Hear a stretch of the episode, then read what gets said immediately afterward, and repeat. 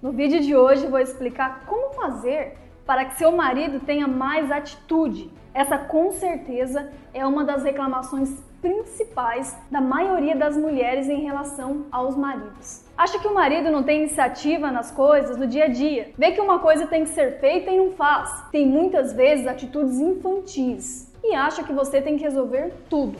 Bem, se isso está acontecendo com você, você precisa mudar isso ou sempre vai sentir que carrega o relacionamento nas costas. Que seu marido parece mais seu filho do que seu marido. E simplesmente, se você não fizer nada, nada mudará. Porque as pessoas vão se acostumando com algumas coisas e vão se acomodando. E atitudes do tipo ficar a noite inteira no videogame ou na internet vendo coisas sem utilidades, etc., parece bem normal. Enquanto você tem que planejar tudo em casa, educar os filhos, coisas essas que eram para ser feitas em duplo.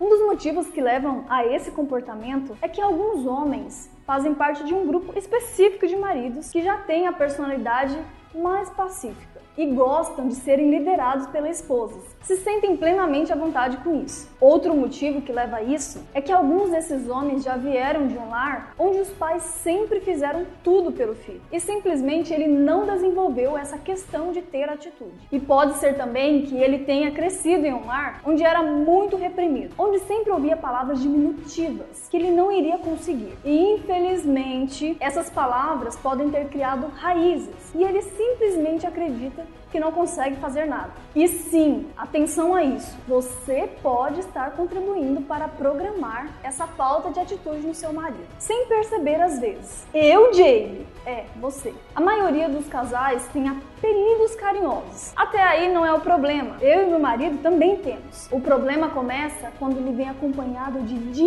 diminutivo ou tem o efeito de a longo prazo fazer programações erradas. Por exemplo, chamar o marido de bebê ou baby, neném, filho, ele não é seu filho, ele é seu marido, seu homem. Seu filho é seu filho, seu marido é seu marido. Ou ainda, lindinho, gatinho, qualquer palavra que tenha um inho no final, tem o poder de diminuir a pessoa, programando a mente dessa pessoa para o fracasso. Sabe o que eu acho mais interessante? É que quando você imagina uma cena erótica, um fetiche seu, você não imagina um bebê ou um neném te pegando. Você imagina um homenzão sexy, o cowboy vai te pegar, o bombeirão, o policial sexy, o motoqueiro selvagem, entre outros. Só que o que eu acho estranho é que quando você vai se referir ao seu marido, que é o homem que você escolheu para dividir a vida com você, aí você chama ele de bebê, você diminui ele. Tá meio esquisito isso aí, não tá? As mulheres cobram tanto que o marido tenha mais atitude que são as primeiras, às vezes, a implantar na mente dele que ele não é capaz. Que ele é pequeno, coitadinho, indefeso, que precisa dela para tudo.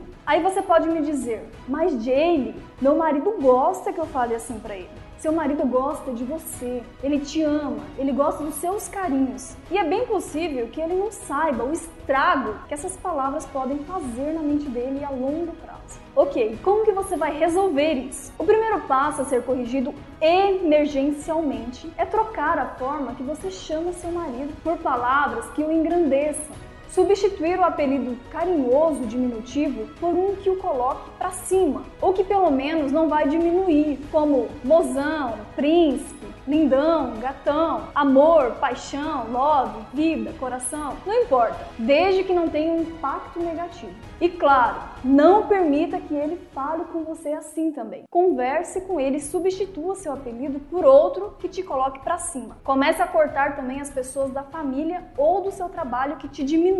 Segunda coisa, evite dizer frases como você é um moleque, você é um mole, você parece criança, você é frouxo, e etc. Ao invés disso, diga frases como: Você é um conquistador, admiro sua capacidade de resolver as coisas. Você é tão corajoso, você é tão inteligente, você é tão preparado. Frases essas que têm o poder de implantar na mente do seu marido uma necessidade natural de ter mais atitude. Afinal, é isso que você pensa e espera dele. E aí você pode pensar assim: eu não concordo, vou chamar meu marido do jeito que eu quiser. Olha, eu não ligo, eu quero que você melhore seu relacionamento. Por isso faço esses vídeos. Mas você tem que querer mais do que eu isso. É seu marido, seu relacionamento, seus resultados. Enfim, só que não adianta depois você reclamar que seu marido não tem atitude. Então, recapitulando, no vídeo de hoje você aprendeu como ensinar seu esposo para ele ter mais atitude com você. Aprendeu como as palavras diminutivas têm um impacto negativo na mente das pessoas e que elas não devem ser ditas